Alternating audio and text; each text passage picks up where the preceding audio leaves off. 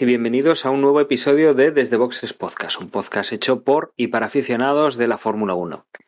En esta ocasión volvemos a repetir eh, parrilla, eh, volvemos a estar Emma y yo, eh, Juan y José pues no, no han podido estar con nosotros y vamos a hablar del próximo Gran Premio, ahora sí el Gran Premio de Turquía, después de tantas vueltas como hemos dado a este campeonato, segundo campeonato de la pandemia que desde luego pues ha sido menos improvisado que el pasado, pero sí que ha tenido sus, sus altas, sus salidas, sus entradas de circuitos y de países y que el Gran Premio de Turquía pues no teníamos claro que se llegase a correr en algún momento de, de esta temporada, y, pero aquí, aquí estamos, aquí hemos llegado. Como digo, estamos en mayo y paso a saludarlo. Emma, muy buenas.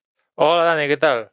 Pues sí, vamos a Turquía y los turcos se quieren quedar, ¿eh? porque están intentando negociar un contrato similar a lo que hablamos la semana pasada con, con, Qatar. O sea, que, que no se quede solo en un apaño Turquía, sino que la cosa vaya a más años. Vamos a ver si lo logran. La verdad es que la cosa se va a apretar, ¿no? Porque ya la semana pasada vimos cómo, cómo se añadía a Qatar el próximo año tenemos Miami y tal, y las que tenemos ya seguras, pues alguna tiene que caer, porque si no nos vamos a un calendario de, de 25 o más.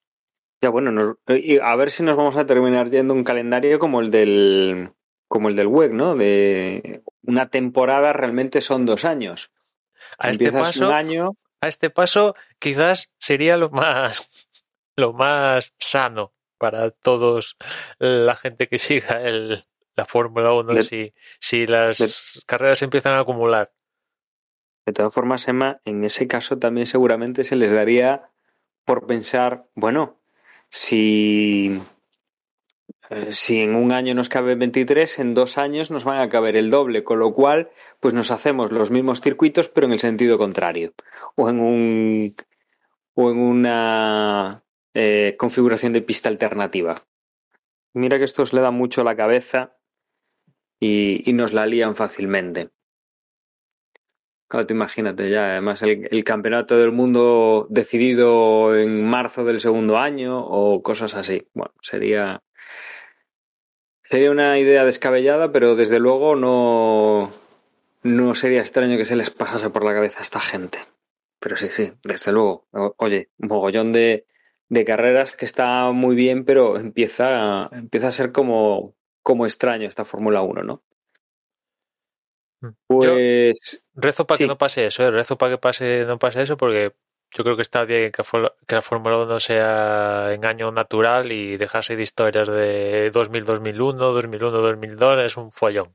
Otros deportes lo tienen por su idiosincrasia, pero la Fórmula 1 es natural y, y toco madera para que siga siendo. Ujú, Sí, sí, desde luego. Desde luego que esperemos que se mantenga. Pero bueno, ya hemos visto cosas extrañas en los últimos años. No, no vayamos a mentarlo mucho, no vaya a ser que nos estén escuchando y, y se cojan la idea para, para ese calendario de veintitantas carreras que quieren hacer. Y vamos a empezar con, con alguna noticia y que, que tiene un poco que ver con, con esto de los calendarios de tan cargados y que ya empiezan a pensar para el año 2022, para la próxima temporada. Y es que este año, como, como sabréis, hemos incorporado un nuevo formato de fin de semana, eh, un fin de semana en el cual hacemos esa carrera al sprint, que cambia un poco la, la configuración, eh, una sesión menos de libres, esa primera clasificación el viernes, la carrera del sprint el sábado, luego con, con eso configuramos la carrera del domingo. Que este año ya hemos tenido dos carreras, la de Imola y la de Silverstone, y nos falta una más, ¿era la de Brasil, Emma? Sí, Aquí Brasil, van. sí. Brasil. Bien, pues eh, nos quedará por ver la de Brasil. Con un resultado, bueno, yo creo que hace falta un poquito más para, para tener claro hacia dónde van los tiros y ahí es donde está el tema. Para 2022 están pensando ya en hacer entre 7 y 8 carreras que sean al sprint, es decir, si son 23 carreras, eh, prácticamente una tercera parte meterlas en este nuevo formato, con lo cual cambiaríamos pues esa cantidad que este año hemos hecho y si no recuerdo mal también hablábamos la semana pasada de que ya esta aplicaría el tema de el fin de semana de Mónaco que siempre ha sido jueves, sábado y domingo eh, pasarlo ya a viernes, sábado y domingo, con lo cual mm, ya más cambios de, de cómo pueden ser las los fines de semana, yo creo que aquí juntaríamos todos. Sí, la verdad es que esto de, cuántas carreras vamos a tener en el sprint es una de las dudas que, que, teníamos y Dominical en una entrevista a Sky pues dejó caer que entre 7 y 8 y eso sí, no dijo que citas en específico porque eso sería desvelar el calendario también ya, ya de partida, ¿no? Pero bueno, ya lo hablamos el otro día que más o menos sabemos hay ahí sí que si Francia sigue o meten Imola hay alguna cosa más, pero ya más o menos sabemos el calendario de 23 y ya sabemos cosas oficiales como que van a ser 23, que Miami va en, a principios de mayo, esto de Mónaco y alguna cosilla más también que, que sabemos. Y, en esta entrevista pues decía que entre 7 y 8 carreras vamos a tener con el formato Spring. Un formato Spring que yo sigo teniendo mi, mis dudas y después de los dos eventos que comentabas tú que en los que tuvimos esto, en Silverstone y Monza, la verdad es que los únicos convencidos 100% con el formato actual, que es el que vamos a tener en estos tres eventos, en los únicos convencidos son la gente de la Fórmula 1, porque después de Monza ya pilotos, equipos ya no se mostraron muy, muy entusiasmados con el formato después de ver lo que pasó el, el sábado en el, la clasificación al sprint, ¿no? Evidentemente se tiene que depender un poco del circuito donde lo pongas y factores y tal, pero si el formato va a ser tal cual lo que tenemos ahora para estos tres eventos, no puedes juntar u, otro, u ocho circuitos que te sean favorables para él, ¿no? Ya que, y para que sea una chufla, prefiero que siga lo que tenemos hasta ahora. Más vale, como se suele decir, más vale, ¿cómo es? Mal, malo conocido que bueno por conocer, algo así, ¿no? Sí, y, justamente. Y los experimentos con gasosa, o sea, me cuadra que hagas experimentos. Ya, hubiera preferido que los experimentos de hacerlos los hubieran hecho la temporada pasada, ¿no? Que ya aquello fue, empezamos en julio, bla, bla, bla y tal, ¿no? Pero no se pusieron de acuerdo con los equipos y decidieron hacerlo este año, ¿no? Eh, pero ya digo, a, este, a la gente se está jugando un campeonato de, del mundo. No puede ser que o sea, hay que tener una planificación y estrenar formatos por probar, pues eso pruébalo en la Fórmula 2 o en la Fórmula 3 o en la Fórmula 5 o en la 27, la que quieras, pero esto es un campeonato del mundo, no es el juego de cualquier cosilla, ¿no? Hay, hay que justo, tener... justo eso te iba a decir yo, ¿no? No sé si esto lo han probado en... Bueno, han probado fórmulas, eh, fórmulas, configuraciones distintas de, de fin de semana en otras fórmulas, porque sí, que hay. Han, han, estado probando y de hecho, mm, para esta temporada estrenaba un nuevo formato donde separaba Fórmula 2 y Fórmula 3 para que no coincidiera en un film, fin de semana todas las fórmulas con la Fórmula 1 y tal. Lo, lo, cambiaron para esta temporada y ya para la próxima lo vuelven a cambiar porque han visto que no.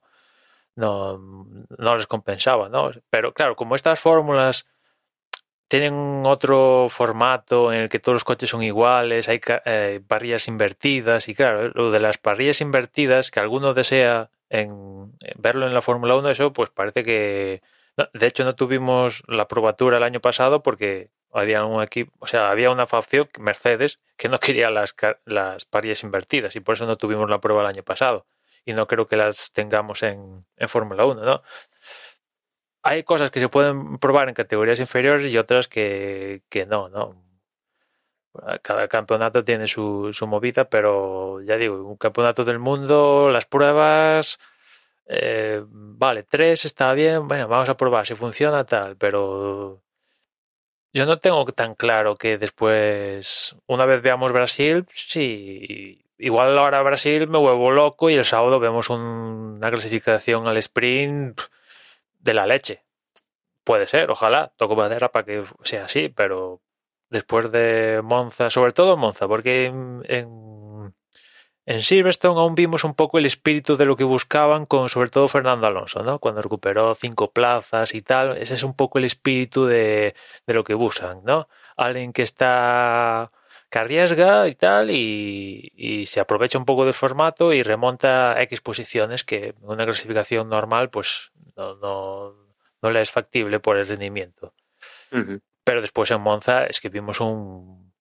Vimos un.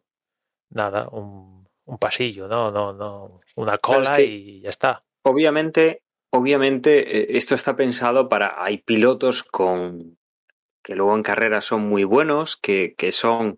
Vamos a ver, en carrera lo que es lo que es importante es mantener un buen ritmo y tener eh, una capacidad de planificación y de improvisación durante la carrera importante.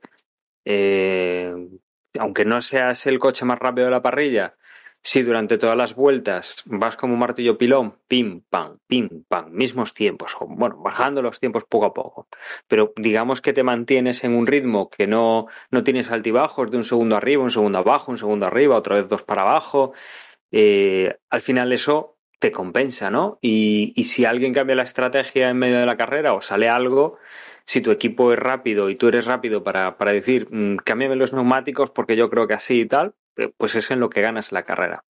¿Qué pasa? Esas cosas eh, siempre las hemos dicho de Fernando Alonso, que tiene muy buena cabeza y luego aparte es muy bueno eh, haciendo el vuelta a vuelta, pero se ha visto lastrado en los últimos años con coches peores a, a ese competir en una vuelta, en una clasificación. Claro, si haces una clasificación en la cual también llevas la parte de soy capaz de leer una carrera, porque al final la, clasi- la clasificación al sprint es una carrera más corta, más pequeña, sin, sin los mismos puntos, Sí, totalmente. Pero- esa es otra, esa es pero, otra. pero que- luchas, luchas por la posición y para que te dé para los puntos del domingo. Entonces, ese es el, el- esa debería ser la idea. ¿Vale? O sea, al final que en la carrera, la parrilla que se configure sea un ponderado entre lo bien que has clasificado para la carrera del sprint y luego lo bien que has conseguido arriesgar o no para y, y ganar un poco de posiciones y buscar un poco el equilibrio eh, digamos, entre los dos estilos para que te dé una posición. Claro, si el circuito no se presta a una carrera vistosa con facilidad de adelantamiento, por ejemplo, siempre hemo- lo hemos hablado de, de Mónaco. Igual en Mónaco sí que no tiene sentido porque donde puedes marcar la diferencia es en, en clasificación cuando corres contra ti mismo, sin coche delante, sin, sin tanto tráfico, lo que sea. En una carrera del sprint, es que al final puedes arriesgarlo justito y, y vas a, ¿qué? ¿Arañar una posición? ¿Dos? Claro, pero un poco el pensamiento es, si esto del formato sprint es tan guay, debería funcionar en todos los sitios. Si es tan guay, ¿no? Mónaco, Singapur, Silverstone, Brasil, Candanchú. Si es tan guay, debería funcionar en todos, ¿no? Es que, es que funciona en todos los sitios. Que, Claro, y Funciona en absolutamente todos los sitios. ¿Qué Evidentemente ocurre? sabemos que no funciona en todos los sitios y yo creo que, eh, mm, A ver, que es, sí, al aparte final, darle un poco de final le da un poco de complejidad a la gente en el sentido que hasta ahora la gente más o menos el, el aficionado de a pie sabe cómo funciona la Fórmula 1. Dentro de lo que cabe clasificar es el tío más rápido es el que consigue la pole y tal. Y ahora con el formato sprint ya tienes tus dudas porque se puede dar, como tú dices, que al final lo llaman clasificación al sprint, pero es una carrera que dura el 25% de, de, de la distancia del Gran Premio, ¿no? Pero no deja de ser una carrera. Pues se puede dar la circunstancia de que el que gane la clasificación al sprint, pues no sea el tío más rápido. Por circunstancias acaba ganando la carrera. No es la primera vez que, que el tío. Al que- final, Emma, al final también lo sabes, que las clasificaciones también son así, las carreras al sprint son así, e incluso las carreras son así. Eh, yo, yo creo que, a ver, visto desde, desde el ángulo de, de un piloto que quiera subir, por ejemplo, o sea, siempre nos estamos centrando en Fernando Alonso, pero ¿por qué es eso, no? Es una persona no tiene un coche top y mm, clasifica a mitad o hacia atrás, pero luego en carrera pues puede conseguir cosas con trabajo, ¿no? Con ese vuelta, vuelta, vuelta, vuelta. ¿Qué ocurre? Esto funciona en todos los circuitos, o sea, se puede hacer en todos los circuitos. Lo que pasa es que los resultados dependen de cómo los queramos enfocar, porque habrá circuitos, por ejemplo, en Silverstone, en el cual pues el piloto activamente, un piloto que no es el primero, eh, activamente puede buscar mejorar su posición y será más sencillo que ese piloto consiga pues rescatar uno, dos, tres posiciones, cuatro posiciones a base de su trabajo durante ese cuarto de carrera, que es la carrera del sprint. Vale, ahí está más claro. Es decir, el piloto que tiene manos, que, que es hábil, que arriesga, pues consigue, esas posiciones. Pero también está, si lo vemos desde otro punto de vista, nos vamos a Mónaco. Eh, trenecito por Mónaco que, que nadie consigue ganar posición, que los cambios de posición digamos que es del decimocuarto adelante al decimotercero, cosas, cosas nimias comparadas con lo que puede haber en, en ese, esa carrera del sprint de Silverstone. Ahora bien, eh, sí que funciona en el sentido de, oye, muy bien, estás, estás corriendo, vas en trenecito, pero como te despistes, como llueva, como haya algo, no es igual el piloto de atrás no es que el piloto de atrás. No lo hemos visto, eh, digamos que, te, adelante. Se puede dar la circunstancia de que salga el safety car y con safety car haya seis vueltas tras, por poner. Y ya te va la clasificación al sprint al garete. Totalmente. O que cometas un error. Claro, o sea. Aún no lo hemos visto esto, este escenario de que pase algo en pista, que es de salir el safety car o no sabemos qué van a hacer, si sacan bandera roja, se para se vuelve a reiniciar o qué. Pero ya tengo curiosidad. En Monza estuvimos a punto de, con esto de Gasly, de verlo, pero no, no pasó. Eh, es que, a ver, mm, hay muchas posibilidades y tantas como circuitos y, este, bueno, temas eh, de meteorología y similares. Es decir, podríamos tener una carrera en seco el domingo y en mojado el sábado. A ver, al final, durante el día, pues oye, estás más con la incertidumbre. Puede ser en seco, puede ser en mojado. Puede empezar lloviendo y secarse, puede empezar seco y mojarse, pero desde luego el, tener dos días distintos, eventos tan largos que puedan provocarte ese cambio, porque uno llueve y el otro no. A ver, quizá no sea tan vistoso eh, esa efectividad en, en, el que se puedan producir cambios, pero yo creo que vale para todos los circuitos. Será, habrá circuitos en los cuales pues sea una sesión en la cual tienes que estar más atento. O sea, pongamos, en todos hay que estar atento, ¿no? Obviamente, pero si el fin de semana se compone de tres entrenamientos libres donde no cuentan para nada una clasificación y una carrera, pues a ver, de esos cinco eventos, en dos clasificación y carrera, pues tienes que estar eh, a tope. Si de esos cinco, dos son, dos son libres, uno es clasificación, otro es al sprint y otro es la carrera, pues ya tienes tres en los cuales, pues cualquier problema que, tengas, cualquier error que cometas, lo pagas caro. Entonces, en ese sentido, yo, creo que es complejo, que es lo que dices tú, o sea, lías un poco al, al propio aficionado que lo vas a liar durante un tiempo, ¿sabes? Al final, si se coge la mecánica, tampoco es que sea complicada.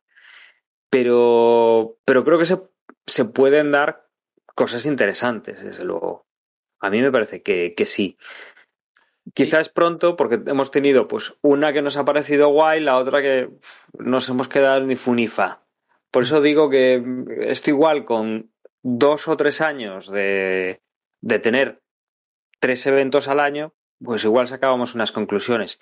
Desde luego, el año que viene con siete u ocho vamos a sacarlas, yo creo que por completo. Sí, pero porque seguramente ya sean distintas climatologías, distintas épocas del año, eh, más calor, más frío, mm, tema de, mm, yo qué sé, pues lluvias, eh, que nos vayamos a Brasil y sea época de lluvia, o, o que nos vayamos a, al desierto y en el desierto pues sea un todo totalmente seco y sea más sencillo, no sé. O sea, yo creo que el año que viene sí que es la piedra de toque de, de, todo esto. Este año han hecho la primera prueba, el año que viene pues lo van a meter así.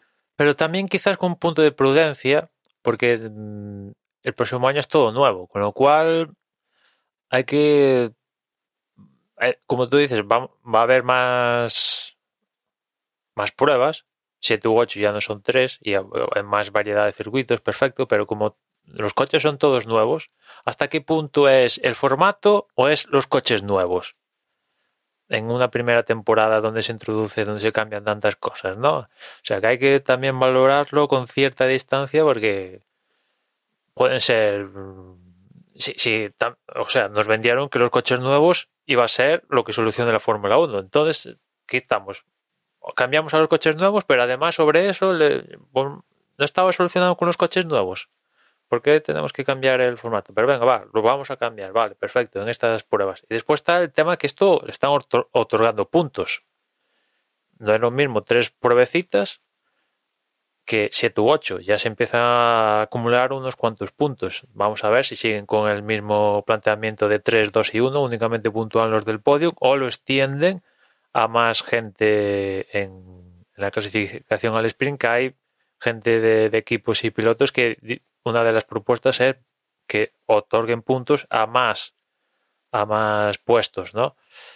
Eh, pero entonces ya, ya empiezo a... lo, que al final va a acabar sucediendo es que el, el, núcleo, que es el Gran Premio, se va a perder eh, importancia en favor de, la clasificación al sprint o como demonios al final, si es que no le cambian el nombre, pues se llama así clasificación al sprint. Al final el Gran Premio la fortaleza de la Fórmula 1, que es la carrera del domingo, va a perder mm, protagonismo por dar por intentar inventarse ahí una historia de que pase el sábado y que el viernes también pase algo y, y, lo del viernes tampoco acaba de pasar muy bien porque resulta que el viernes tenemos una clasificación entre comillas tradicional pero el que marca la pole no es que no marca la pole a efectos estadísticos y, demás, no marca, es el más rápido en una sesión y Chipú únicamente tiene derecho a salir primero el, sábado. La verdad es que es un poco mm, macarrónico. En vez de llamar clasificación al sprint, llámale carrera y déjate de, de historias, ¿no? O sea, que yo creo que todo el mundo le está llamando carrera al sprint. Lo de clasificación al sprint es ellos por intentar salvar los muebles de no, no, esto no es una carrera y tal, ¿no? Llámale carrera al sprint, le das 3, 2 y 1, lo que quieras, y le otorgas la pole al que consigue el viernes y chimpú. Pero tampoco pueden hacer eso porque se puede dar la circunstancia de que, de que, que ya lo hemos visto en, en Silverstone y, y en Monza, que puede ser que el viernes marque uno el mejor tiempo el tal, pero el sábado en la clasificación sprint lo consiga otro, con lo cual sale en la carrera diferente. se entiende que el que marca la pole es el que sale primero en la carrera. Y bueno, están retorciendo tanto la cosa que. Bueno, eh, eh, no sé si, si el próximo año le van a acabar dando una vuelta o si siguen el formato que tenemos ahora, volviendo a cómo empezaba esto, ¿no? Pero si, es, si lo mantienen tal cual lo tenemos ahora, yo creo que vamos a sufrir y vamos a pedir que lo acaben quitando. Bueno, está, está por ver. Y también, a ver, es importante también lo que dices tú, ¿no? Del año que viene cambian los coches y añadimos esta, este segundo cambio, que yo creo que los dos cambios van a ser van a ser importantes, ¿no? Desde luego el de los coches más, eh, a nivel de aerodinámica, a nivel de motor, a nivel de, de cómo funcionan en pista, porque además va a ser en todo, en las clasificaciones, en las carreras al sprint, en las carreras, en todos los circuitos. Eh, ahí sí que no va a haber, no va a haber duda, ¿no? Los vamos a ver en unos y en otros. Y luego vamos a tener, pues, este, este formato que vamos a mezclar.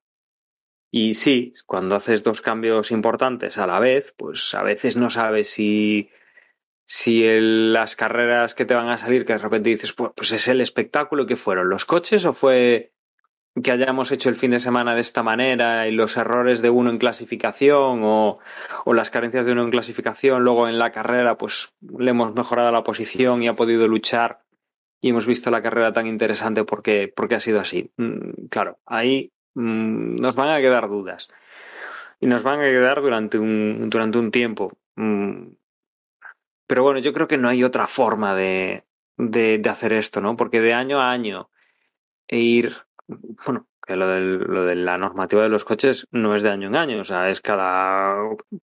¿Cuánto llevamos con los actuales? ¿Cinco años? ¿Cuatro años? Sí, desde eh, 2014. O sea, perdón, desde 2014 con los V6 Turbo. Con los actuales llevamos eh, tres años, una cosa. Tres años con la... Igual cuatro y uno paralizado porque iba a entrar este año, ¿no? Una... Bueno, Sí, sí, este lo que año sea, ya teníamos ¿no? o sea, que haber estrenado los nuevos coches, sí, pero con esto de claro, la pandemia.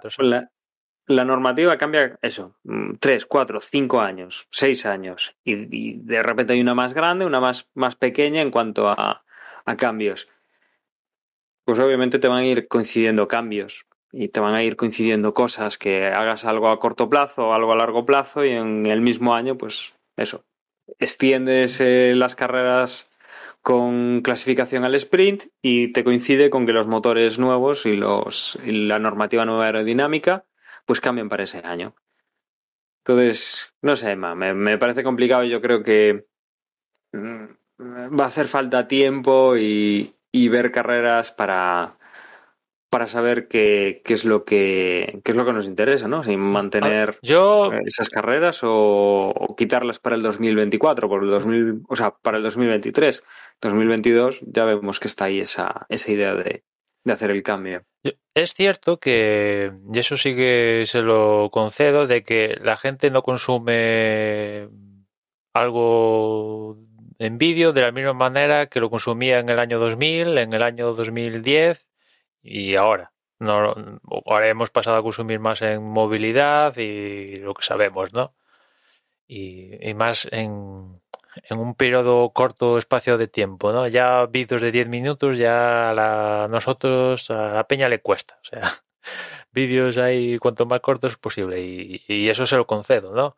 La gente ha cambiado su, su, su manera de consumir contenido, vale, perfecto pero si te vas a pensar en estos últimos, en lo que vamos de, de siglo XXI, la Fórmula 1 ha cambiado de formato, de clasificación, mm, no sé, cinco veces, una cosa así. Era necesario cambiar cinco veces. O sea, hemos tenido la clasificación cuando era una hora y daban 12 vueltas a libre elección. Después hemos tenido formato de una vuelta individual y salía uno a uno y chimpún. Después tuvimos lo de clasificar con la carga de combustible con la que ibas a empezar la carrera. Después tuvimos lo de clasificar con el neumático que ibas a completar la clasificación y la carrera entera. Eh, después tuvimos lo que tenemos ahora. Tuvimos el experimento esto de los toques de queda esa que duró más de la cuenta y ahora tenemos esto del sprint. En ese periodo de tiempo miro un poco eh, lo que ha hecho eh, otros deportes del motor, en este caso MotoGP, que siempre van de la mano, y únicamente han cambiado una vez, que yo recuerde, si no me despisto, que es antes era una sesión de una hora y marcabas el tiempo cuando te salía, que normalmente eran los últimos minutos, y lo han cambiado a una sesión de Q1, Q2, ¿no? Eh, hace dos, tres años, una cosa así. Y es el único cambio que han hecho en los últimos 20 años, ya digo, si no me patinan las cosas. En cambio, la Fórmula 1, pues ya digo, 5 o 6 cambios, le han dado vueltas para arriba, para abajo, y era necesario. No sé. No sé si era necesario tanto, tanto cambio. Siempre solemos aludir, por ejemplo, al tema de, del fútbol, que llevan más o menos con las reglas del fútbol 300 años, y es uno de sus de sus puntales, ¿no? De que todo el mundo más o menos se sabe las reglas del fútbol. Quizá hay algún despistado que no se sabe el tema del fuera de juego, pero hasta eso, a estas alturas de la película, sabes cómo funciona el tema del, del, del fuera de juego, ¿no? Son, aparte de que son muy básicas las cosas como son. Y en cambio la Fórmula 1, que si hay que tener en cuenta que si motores, que si penalizan, no penalizan, después que tienen que llevar dos compuestos por carrera, eh, ahora del tema del sprint, eso, son tantas cosas mm, que claro, la gente que 10 minutos ya cambia de canal, claro, no, no te va a ver no te va a ver las carreras ni nada. Por ahí también entiendo que el, rollo del sprint, ¿no? Que evidentemente no es lo mismo una carrera de hora y media, dos, que algo que dura. ¿Cuánto dura un, está durando un sprint? Media hora, una cosa así, como muchísimo. No es lo mismo. Ahí, ahí sí que le, les concedo que vale, perfecto. Eso sí, pero hasta dónde hemos llegado, es cierto que Liberty no estaba en los años 2000 y tal, ¿no? Pero, en fin, lo dejo caer ahí como reflexión. Desde luego, yo creo que siempre lo hemos dicho, ¿no? Que hay un, un trabajo importante por debajo de lo que es la Fórmula 1 y, y, que deberían, claro, tienen que hacer cambios. Ahora, los cambios que tengan que hacer, eh, no se lo vamos a decir nosotros, ¿no? Porque no estamos involucrados a ese nivel. Eh, lo tendrán que ver ellos, tendrán que estudiar, analizar y toda la historia. Pero bueno, eh, obviamente, pues eh, que de repente haya siete títulos consecutivos, bueno, siete, siete no, cinco títulos consecutivos de Ferrari. Ahora estamos con los títulos consecutivos de Mercedes. Antes estuvimos con los de Red Bull. Yo creo que ciclos de, de, alternancia ha habido pocos. Quitando ahí, pues, cuando ganó Brown, cuando ganó Ferrari, eh, Renault, o hay unos cuantos, pero, pero de repente, pues, hemos ido encadenando. Eh, no, pero esto es. Una supremacía importante. Esto, pero esto que comentas es, si te paras a ver el historial de los últimos 50 años de Fórmula 1, ves que hay cosas anecdóticas, entre comillas, como esto que comentas de Brown, pero el resto es. Mmm, se empiezan a acumular los años de que alguien da con la tecla y gana dos, tres, cuatro, cinco, o como Mercedes, que está ganando eh, siete u ocho consecutivos, dependiendo a ver si lo consigue, ¿no? Pero esto ha pasado con McLaren, Ferrari, Renault, eh, Williams. Eh, han ganado por ciclos, y, han acertado, han acertado, y en un momento dado le han cortado las alas porque ya era demasiado que ganaran otro más. Claro, es que funciona Claro, aquí la Fórmula 1 funciona un poco así, es decir, eh, van poniendo reglas, atacando un poco pues lo, por donde han tirado. Digamos que la Fórmula 1 empezó con, con, unas reglas más laxas y, y hemos llegado a ver eh, coches increíbles y, poco a poco pues hemos ido cerrando mucho lo que se podía hacer y desde luego pues la innovación eh, ya es muy, muy precisa y muy pues vamos a ir a esto y ganan pues pues por un punto, por dos puntos, por tres puntos del coche en el cual pues han, han conseguido mejorar con respecto al resto de sus rivales, ¿no? Pero claro, es, es complicado en este sentido lo que dices tú, la comparativa con las reglas del fútbol, de, lo poco que cambian y tal. Claro, es bastante complicado porque al final en el fútbol hay muchísimas más eh, muchísimas más variables porque ya no es una jornada a la semana y, y, lo puedes comparar con una carrera, ¿no? Es que al final son eh, nueve partidos o diez partidos a la semana entre varios equipos que juegan de uno en uno, al final entre todos se pelean todos con todos, eh, dos veces, claro, los resultados ahí pues se pueden maquillar un poco y hay otro, otro tipo de diferencia, pero claro, aquí es que la Fórmula 1 se compite como se compite, en las condiciones que se compite y, y pero, poner más carreras no es la solución, ¿no? Pero... pero... es que hasta en el fútbol, por eso cuando veo que la Fórmula 1, cuando hablamos 23, 24, 25, la, en, la, en, el fútbol está habiendo desgaste, entre otras cosas, por, por esto que comentaba de la Fórmula 1, que la gente está consumiendo de otra manera su, el contenido. Eh, ¿Dónde vas con tantos partidos? ¿Para qué?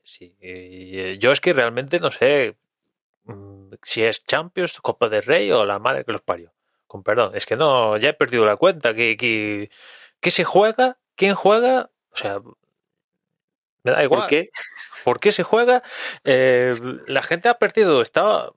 Mira que el fútbol siempre hablamos de que es el deporte rey, pero está perdiendo en favor de otras formas de entretenimiento que están ahí y, y que son más ágiles a la hora de captarte, ¿no? Que todos nos viene Mm. a la cabeza, ¿no? De pago y, y gratis. Y está habiendo un desgaste, ¿no? Sea, que, y de ahí también que estén empezando a pensar, oye, ¿y si cambiamos el formato incluso del fútbol, ¿eh? Que yo creo que, que le podría venir bien, pero centrándose en la Fórmula 1 ahí, como os decía antes, sí, sí que veo que, claro, que, que cambien porque la gente, nosotros estamos consumiendo mm, de manera diferente. Y claro, es complicado conjugarlo eso con una tradición, porque si es un deporte que empezara antes de ayer, pues nada, eso, pues nada, no hay problema. Pero claro, como ya tiene más de 70 años, hay unas tradiciones, pim pam, tal, eh, etcétera, etcétera. Hay otros deportes que esto lo tiene más, más, más entre comillas fáciles, que tienen tiempos muertos y por cómo funciona y tal, y pueden resolverlo más tal, pero aún en esos aún también están dándole vueltas a la cabeza y prueban cosas, ¿no? Se me viene a la cabeza el tenis, que tiene tiempos muertos y tal, ahí pueden meter movidas y publicidades y demás historias, pero aún así siempre tienen un, un, un torneo y tal donde prueban, van probando cosas, por si acaso cuajan y las vamos metiendo, ¿no? Y tienen, y tienen entrenamientos, Emma. Y tienen O sea, es entrenamiento. Bueno, todos, yo creo que todos los deportes tienen, tienen entrenamientos. entrenamientos. Todos los deportes tienen entrenamientos Creo, a ver, de, de- de creo que la. Fórmula 1, creo que la Fórmula 1, lo más comparable creo que sería la NBA, porque siempre decían que, bueno, que al final mm, se reúnen un poco antes de la temporada, hacen el equipo y luego, como es tal tute de eh, viajar, Estados Unidos es un país mucho más grande que lo que estamos acostumbrados aquí en, en España, ¿no? Las, las distancias son enormes, con lo cual entiendo que ya el hecho de que hayan separado las dos confederaciones, o sea, la, la parte oeste y la, y la este, ya te da un poco a entender pues que igual las distancias para andar de un lado a otro, de una costa a otra, pues ya es un, un poco jaleo, ¿no? Pero claro, es que allí en Estados Unidos las distancias es como si aquí jugásemos Champions League pues eh, todas las semanas y haya que recorrer media Europa pues para, para ir a un partido, ¿no? Y entonces, claro, es fin de semana y mediados de semana, fin de semana, mediados de semana. Si juegas domingo, miércoles, domingo, miércoles, domingo, miércoles, entrenamiento, recuperación, la verdad es que poco hay.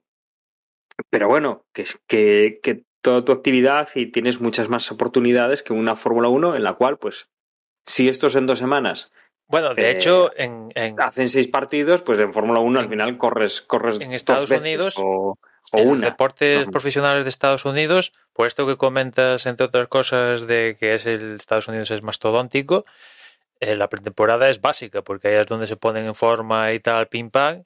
Y durante la temporada, como tienen que coger vuelos y están requete horas y tal, lo que hacen es mantenimiento. Es mantenerse bueno, que- y, y ya está. No, no tienen picos de forma, quizás igual algunos sí y tal, que vienen de una lesión y tal, pero la pretemporada es básica porque es ahí donde se ponen a tono y durante la temporada pues mantienen el... intentan mantener el tiempo porque final- no hay tiempo. Al final la Fórmula 1, eh, el entrenamiento de Fórmula 1 es entrenamiento físico. Es como si, pues, para un futbolista lo único que le dejan hacer es gimnasio y correr.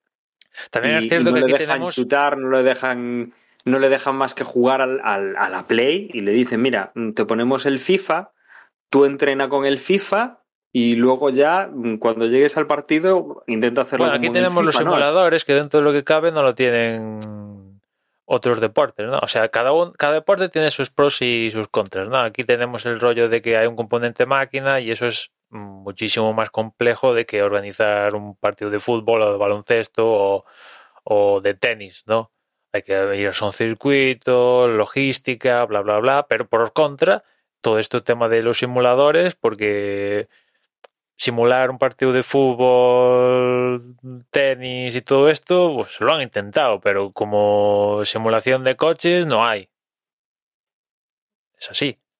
O sea, obviamente, Emma, pero mira, em, no sé, eh, si tienes los coches en el circuito desde, desde el jueves montados, tienes viernes, sábado y domingo, oye, pues igual más eventos, eh, pues después de la carrera que puedan probar, o, el viernes eh, unos libres más largos, ¿sabes? Que, que, se puedan utilizar ya no solo para, para la carrera, sino pues también voy a probar esto.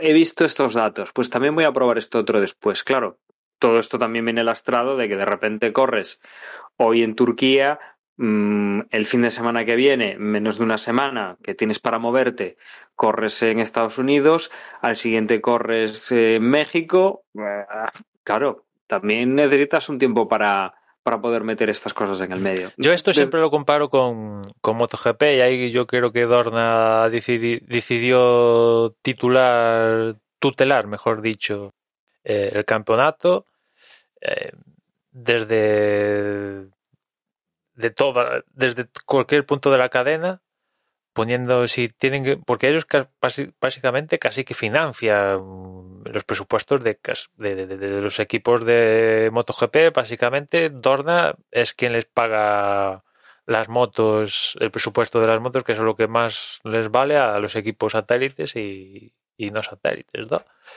Y, y, el campeonato es cierto que depende mucho de Dorna, pero eso a su vez ha provocado cierta flexibilidad y que la competición yo creo que es más sana. En cambio, la Fórmula 1, pues claro, Ferrari tiene tropecientos millones y si se, le, si se llega a liberalizar todo esto de los entrenamientos, sabes que van a estar dando vueltas en un circuito todos los días de la semana, Ferrari, Mercedes mmm, y Red Bull. Y el, no sé, el Alpine de turno, que tiene un dinero más o menos potable, pero no se va a poder permitir esto y eso va a, al final provocar un bueno, pues que esos equipos al estar probando tanto, pues sean mejores. Eso estamos dispuestos a aceptarlo. No, habrá que habrá que ver que, llegando a esos puntos. Desde luego, el, el, año que viene, entre cambio de motores, cambio de aerodinámica y estas ocho o siete carreras al sprint, además de ese calendario, pues ya de 23 carreras que desde luego se nos van a quedar justo los meses, ya vamos a tener bastante. Yo espero que, que de ahí salga algo y positivo, porque últimamente hemos ido viendo muchas cosas que hacemos un cambio y no surte efecto, hacemos otro cambio y no surte efecto, que al final es intentar ponerle palos en, las ruedas a alguien para ver si los demás lo pueden alcanzar y, tampoco es que sea esa la, la, solución, ¿no? A ver si, si con todos estos cambios evolucionamos y, de repente pues vemos a una competición más equitativa y en la cual pues veamos disputas de tú a tú y, otro tipo de, de, mm, de, lucha en el campeonato. Que de todas formas este año mmm, yo creo que hasta el día de hoy vamos bastante, bastante servidos.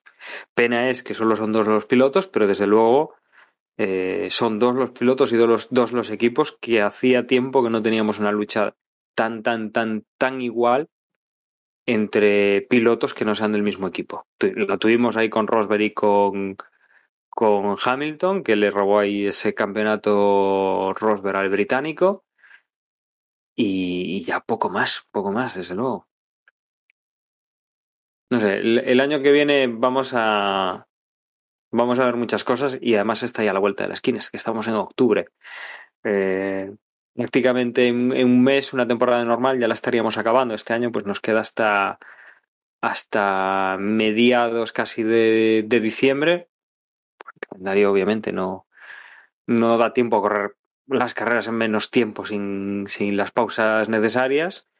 Y, bueno, pues aún nos quedan, si no recuerdo mal, siete, siete, ocho carreras, me parece, ¿no, Emma?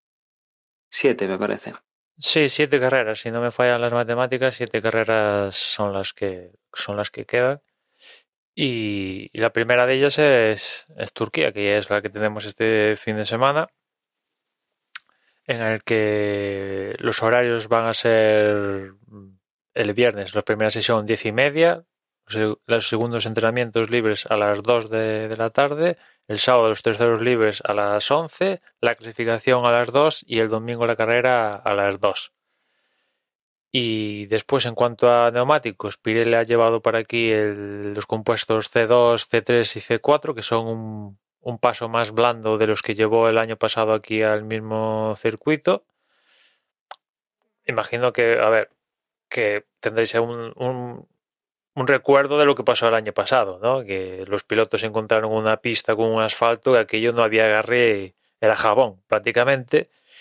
Y, y después se dio la circunstancia de que llovió.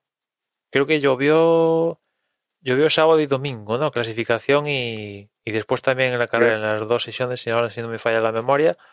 Creo que sí. ¿La, la época fue más o menos la misma? ¿O no, había fue sido un, más tirando? un mes. Fue en noviembre, el 15 de noviembre fue el año pasado. O sea, tenemos un, un mes antes con respecto a lo que ha ido el, el año pasado Mm. fue. Y sí, porque el año pasado consiguió la pole Stroll. O sea, Stroll únicamente consigue la pole cuando ha llovido. Y después la carrera, pues eh, dio tantos cambios y tal que al final sí, la acabó ca- ganando Hamilton, que justamente se proclamó campeón del mundo en esa cita. Y de segundo fue mm, Pérez y tercero Vettel a última hora, ¿no? Que se fue largo Leclerc y. Y bueno, en teoría, esto del asfalto para este año Digo, en teoría hay que ver cómo, cómo funciona. El año pasado lo habían reasfaltado hace escasas fechas y vimos que no, bueno, pues eso, que era casi jabón. Y para este año le han dado, lo han, lo han intentado abrasar, desgastar, mejor dicho, con, con chorro de agua para intentar que haya más, más agarre. O sea, en vez de lo que por naturaleza acaba pasando con el asfalto que por lluvias eh, y los días eh, la naturaleza acaba desgastando el asfalto y con eso se produce se va las pied micropiedras estas que, con, que, conforman el asfalto se van abriendo y eso produce más agarre pues lo han intentado forzar ya digo con con chorro de, de agua a ver si a ver si salen más contentos los pilotos porque yo, dentro de lo que cabe, es el mismo circuito para todos y si tienes agarre o no, pues ya tú mismo, ¿no? Búscate la vida, si no puedes ir rápido. mismo- pues- Mismo circuito y mismos neumáticos. Claro, claro, que- si aún tuviésemos Michelin y Pirelli, pero, pero no, tenemos solamente una marca de neumáticos ahora, un único, un único neumático para todos los pilotos y, lo único que pueden elegir es un poco el, el nivel de la dureza, ¿no? El, el componente, pero al final son los mismos Pirelli para, para todos los pilotos y todos los equipos. Y después, en cuanto a zonas de RS, pues la línea de meta va a ser la segunda zona y la primera zona va a estar situado entre, entre un poquito antes de la 11 y, y la 12, ¿no? Digamos que las, las partes de, de Turquía más, entre comillas, potables para el DRS, aunque hay, hay otra zona donde también hubieran podido meter perfectamente una tercera zona después de la famosa curva 8, esta que tiene varios vértices, pero bueno, como ya salen de esta curva 8 a, a bastante velocidad, pues normalmente suelen poner el DRS entre curvas lentas, ¿no? Pero bueno, en fin. Esas son las zonas de DRS de, Turquía que a priori es un circuito donde se puede adelantar, sobre todo en la parte esta de del final del circuito, ¿no? aproximándose al, a la curva 12, ahí es donde en otras ediciones y, y, el año pasado vimos adelantamientos. También se puede adelantar en la 1 y, y más adelante, ¿no? Del primer sector, pero digamos que lo más sencillo es al rebufo y salirte del rebufo y, y ahí, ¿no? Sí, sí, son dos, dos rectas las dos más largas más o menos del circuito y que, que, además en el medio tienen, tienen una curva, la curva 11, que es, que es ínfima, es bastante, bastante recta. No, no hace que, de, frenes en ese primer tramo. Y, y, bueno, lo que no hayas conseguido hacer en los primeros metros, en los siguientes, pues eh, seguramente ya estés muy próximo al coche que llevas de adelante y que puedas, puedas lanzarte en esa curva 12, como decías, ¿no? Luego enganchas 12, 13, 14 y ya pues otra vez DRS y luego llegamos a esa, a esa curva número 1 que, que, como dices, ¿no? También es un sitio donde, donde lanzar el coche fácilmente. Sí, de cara a carrera, eh, ya sabemos que, por ejemplo, Carlos Sainz va a penalizar por estrenar la unidad de potencia que estrenó Leclerc en la, en la, en la carrera de Rusia y la duda es qué va a hacer Mercedes con, con Hamilton, ¿no? En Red Bull, después de lo que pasó con Rusia, dijeron estar muy confiados de que Mercedes iba a estrenar unidad de potencia con Hamilton y lo iba a hacer ya en Turquía y, y Mercedes han comentado de que no estaban seguros de, de que Hamilton podía llegar con las unidades que tenía hasta ahora, ¿no? Y evidentemente sería de tontos jugársela y arriesgarse a que en una carrera el motor lo dejara tirado. Eso ya supondría ya a estas alturas de temporada ya dejarle casi sin, sin opciones, ¿no? Con lo cual Vamos a ver por qué se decantan. Si Mercedes estrena y penaliza con Hamilton o siguen, siguen apurando sus, sus opciones, ¿no? Va a ser uno de los puntos de, del fin de semana, porque Red Bull, en teoría, ya lo tiene cubierto, salvo que Bottas decida llevarse por delante a Verstappen otra vez, que no, no, no lo descarto eh, Red Bull ya está cubierto de unidades de potencia tanto por la parte de Verstappen como por la parte de Pérez. La parte de Verstappen, ya como vimos en Rusia, le salió bien, ¿no? Salió último y acabó segundo. únicamente Hamilton le quitó un puñado de puntos. La parte de si penaliza a Hamilton, pues vamos a verlo, ¿no? Puede ser un escenario propicio para Hamilton en remontada, este, el de, Turquía, la verdad, porque después de, de, Turquía nos vamos a nos vamos a, Estados Unidos, México, bueno. Sí, también pueden ser mm, escenarios de recuperación.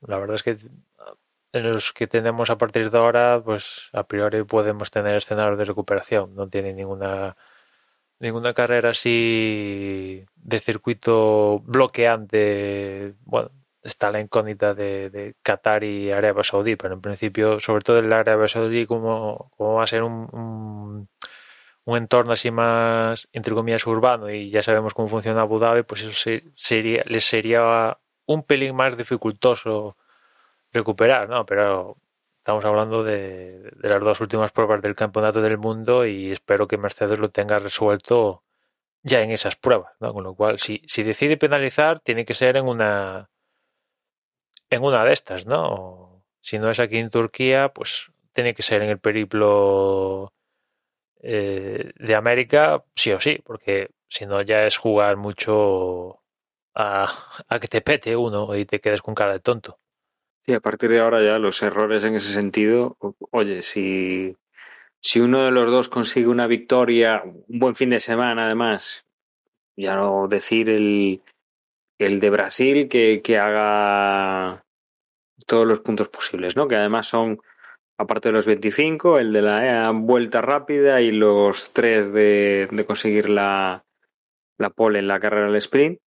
Eh, y que de repente el otro rival, pues tenga un problema y marque un cero al final del fin de semana, ya está la cosa bastante ajustada. Llevamos mucho tiempo ajustados porque al final, cuando se han equilibrado un poco las fuerzas, hemos visto que mm, puntos por arriba, puntos por abajo, más o menos nos movemos en los mismos cinco, cinco puntos arriba Hamilton, tres puntos arriba Verstappen, según vaya discurriendo las carreras, la verdad es que nos hemos estancado ahí. Entonces, están muy igualados.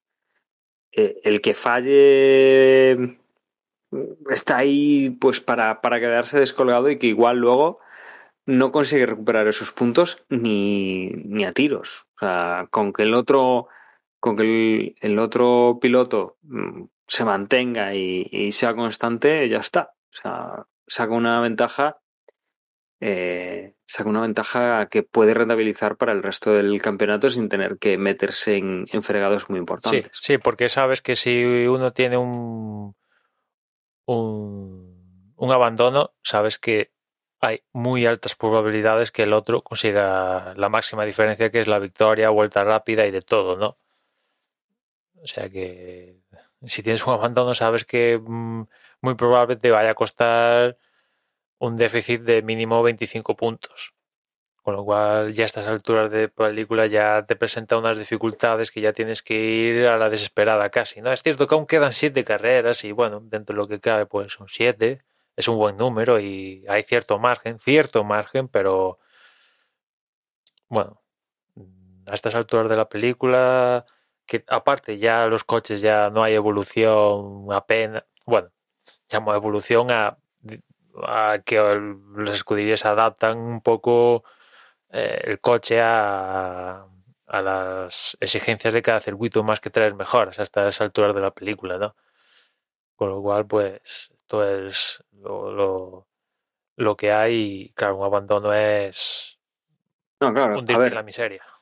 no hay mejoras que vayan a hundir al rival y tampoco es que el coche esté. O sea, las piezas que han ido cambiando es a base de penalizaciones y las que no han ido cambiando tienen un desgaste, con lo cual puedes tener problemas, abandonos, etcétera, etcétera. Desde luego, estamos en esas siete carreras que van a ser muy cruciales y va a haber que estar muy atento a, a cómo, cómo sean de, de constantes y, eso yo creo que va a marcar el, el, campeonato del mundo de este año. Porque es que hasta ahora han sido constantes. Y además hemos tenido carreras que ha abandonado uno y el otro, que carreras donde han perdido puntos los dos y desde luego la verdad es que más igualado que en, en lo que ha sido este periplo de verano en, en Europa, creo que no hemos tenido un periodo desde hace bastante tiempo. ¿eh? Sí, hombre, sí, todo cambió cuando se tocaron en Silverstone, ¿no? Porque ahí Verstappen llegaba con la máxima diferencia que se ha dado a lo largo de la temporada, creo que eran 32 puntos, una cosa así, y claro, ahí ganó uno y el otro únicamente consiguió los puntos de, del formato sprint.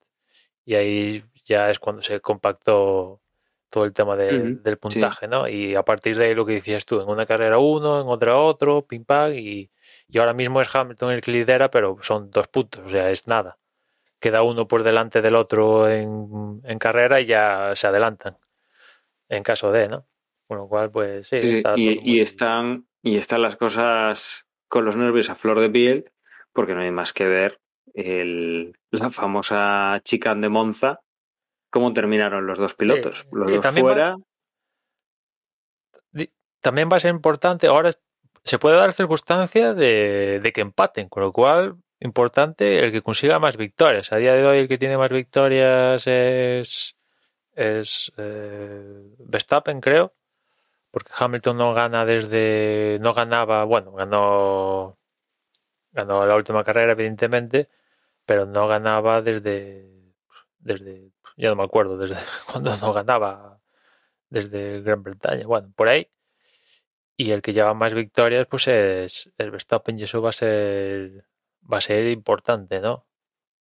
Sí, sí, porque además este año que llevamos los medios puntos, a priori, claro, si, si uno llevase medio punto de y el otro no, pues ya sabes que es imposible que si pasa si pasa cualquier cosa, o sea, si no pasa nada extraño, como lo que pasó con la carrera de, de Bélgica y tal, es imposible que nadie se lleve medio punto, porque lo mínimo que pueden ganar es uno. Con lo cual ya no tendrías empate por lo que hubiese. Pero es que los dos están con medio punto. Son tres pilotos los que tienen medio punto. Aquí coincidió- Son ellos dos y Carlos. El medio punto para los dos coincidió en impar y con lo cual en la carrera nefasta de Bélgica y los dos le, le tienen el medio punto famoso, ¿no?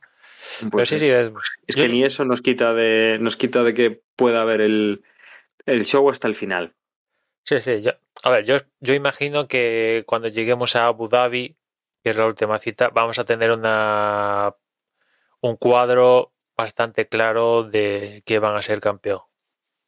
Aunque, oye, por mí perfecto. Que llegara a la última carrera con la diferencia que tenemos actualmente de dos puntos. Ostras, seguro que vemos una carrera de la leche en Abu Dhabi, pero no sé. Creo que, que a esa carrera de Abu Dhabi vamos a llegar con alguno de los dos. Yo creo que va a ser Verstappen que va a tener cierto margen para conseguir el título en la última. Pero bueno, oye, si en la última, ya digo, insisto, llegamos con dos puntos de diferencia, perfecto. Le, siento, no puedo hacer esto. Le vamos a dar. La, la, carrera de Abu Dhabi va a tener un, un punch tremendo. De darse Mm. esa circunstancia. Ojalá sea así. Bueno, no sé si quieres añadir alguna cosa más, porque si no, yo creo que hemos hecho ahí. No, una un última cosa así. que Sí, se me pasó a comentar en las noticias que seguramente vayamos a ver el Red Bull aquí en Turquía diferente porque van a estrenar decoración homenaje a Honda, ¿no? En teoría tendríamos que estar disputando el Gran Premio de Japón, que es la bueno, cita de despedida de Honda, que sabemos que deja la Fórmula 1 esta temporada y tal, y como bueno, al final no se puede hacer en Japón, pues lo van a hacer en la cita que sustituye a Japón, que es Turquía, y van a estrenar Red Bull va a llevar una decoración roja y blanca y creo que en Alpha Tauri van a poner un mensaje arigato, una cosa así en, donde ponía Honda hasta ahora, van a poner ahí una frasecita en japonés o algo así, ¿no? Con lo cual, no os extrañéis. Es Red Bull, solo que pintado de rojo y blanco. Ahí está, entre comillas, la nota de color ¿no? que vamos a tener esta, en esta carrera. Pues nada más entonces, Eh, como siempre, eh, para cerrar el podcast, agradeceros que hayáis estado con nosotros un capítulo más y que recordamos eso, que la próxima semana tendremos el, resumen de este, de este Gran Premio. Creo que a partir de, de hoy ya todas las semanas hasta finales de, de la temporada vamos a tener podcast semanal, que no, no tenemos ningún hueco, me parece recordar. Y nada, pues lo dicho, agradeceros que hayáis estado ahí, recordaros que desde vox.es es nuestra página web donde tendréis formas de contacto y, redes sociales, que nuestro correo es desde boxespodcast.gmail.com y que ahora Emma pues os recuerda los métodos de las redes sociales donde nos podéis localizar. Yo me despido aquí, un saludo y hasta luego. Nada, yo recuerdo que en Twitter nos encontráis como arroba desde boxes y nada, ahí tenéis el grupo de Telegram si queréis charlar con, con todos los que están en el grupo, entre los cuales nos incluimos aquí los integrantes del podcast en t.me barra desde boxes y, y nada, ya nos escuchamos la próxima, en la próxima carrera.